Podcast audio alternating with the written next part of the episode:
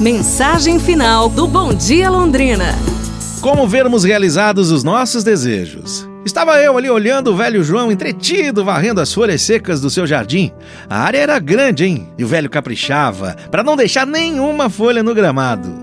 Disse eu para ele sorrindo: João, que maravilha, hein? Se você pudesse, assim, só com um desejo seu, ver todas essas folhas, assim, de repente empilhadas no monte, né? E posso mesmo, disse o velho João, sorrindo. Se você pode, vamos ver. Desafiei ele na hora. Folhas, juntem-se todas, disse o João, uma voz assim de comando.